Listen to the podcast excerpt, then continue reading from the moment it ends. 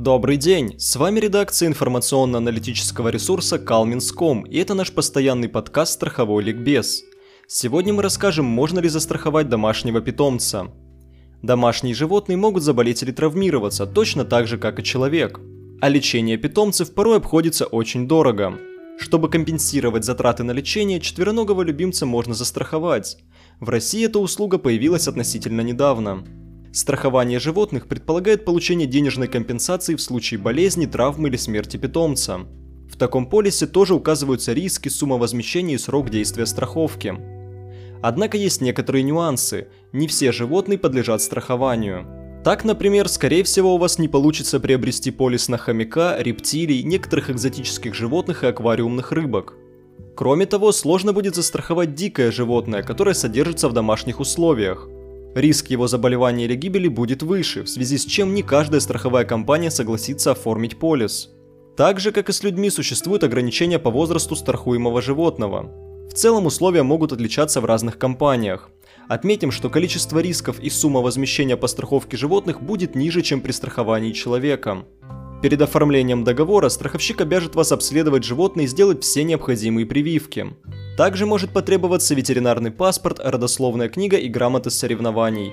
Кроме того, в страховую компанию можно предоставить договор купли-продажи животного, на основании которого рассчитают оценку стоимости питомца. Давайте рассмотрим, каких животных можно застраховать. Чаще всего, конечно же, страхуют кошек и собак. Дополнительно подлежат страхованию сельскохозяйственные животные, крупный и мелкий рогатый скот, лошади, свиньи, бараны и олени. Также можно застраховать домашнюю птицу. В некоторых страховых компаниях предлагают оформить полис и на более редких питомцев. Внимательно изучайте информацию перед покупкой. Обращаем ваше внимание, что оформить страховку сразу на нескольких животных не получится. Однако можно приобрести страховку на каждого питомца отдельно. Также объектом страхования по таким полисам может быть гражданская ответственность владельца домашнего животного. Сюда входит необходимость выплачивать ущерб, причиненный здоровью, жизни или имуществу других людей.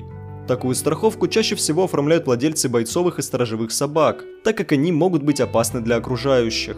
Каждая страховая компания сама составляет список рисков, от которых она готова застраховать животное. Самые частые из них – это инфекционные заболевания, травмы по вине третьих лиц, травмы, гибель в результате стихийного бедствия и смерть животного. Некоторые компании дополнительно предлагают страховку от укуса клещом.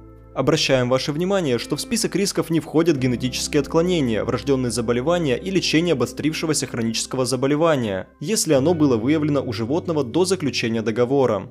Также не будет признана страховым случаем травма, полученная животным из-за его агрессивного поведения.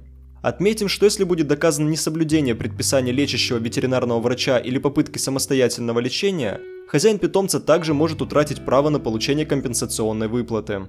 Слушайте больше о страховании в подкастах «Страховой ликбез» на нашем информационно-аналитическом ресурсе calmins.com «Обдуманное страхование».